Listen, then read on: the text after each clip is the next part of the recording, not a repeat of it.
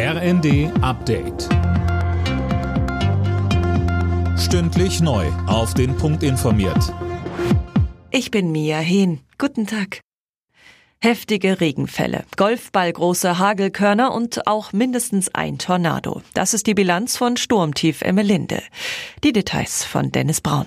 Auch am Abend gab es schwere Unwetter, vor allem im Süden. In Bayern mussten die Einsatzkräfte hunderte Male ausrücken. Beim Einsturz einer Holzhütte in Mittelfranken etwa wurden 14 Menschen verletzt.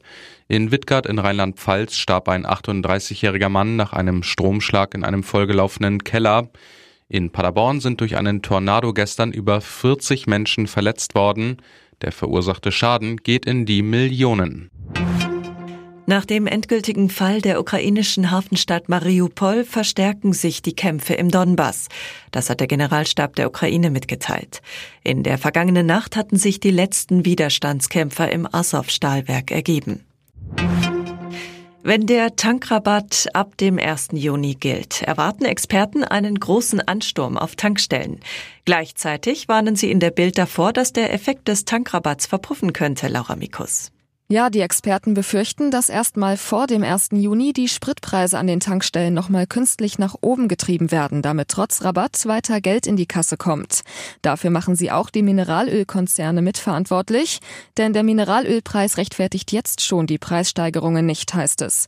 Nichtsdestotrotz sollte man nicht am 1. Juni mit einem leeren Tank an die Zapfsäule rollen, weil wohl mit langen Wartezeiten zu rechnen sein dürfte.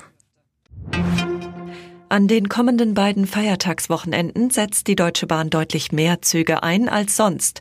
Vor allem auf den besonders stark nachgefragten Strecken zwischen Hamburg und München oder NRW und Berlin. Insgesamt sollen 50 Sonderzüge für Entlastung sorgen. Für den SC Freiburg und RB Leipzig steigt heute das Spiel des Jahres. Beide Teams treffen am Abend im Berliner Olympiastadion im DFB-Pokalfinale aufeinander. Für beide Teams wäre es der erste große Titel. Anstoß ist um 20 Uhr. Alle Nachrichten auf rnd.de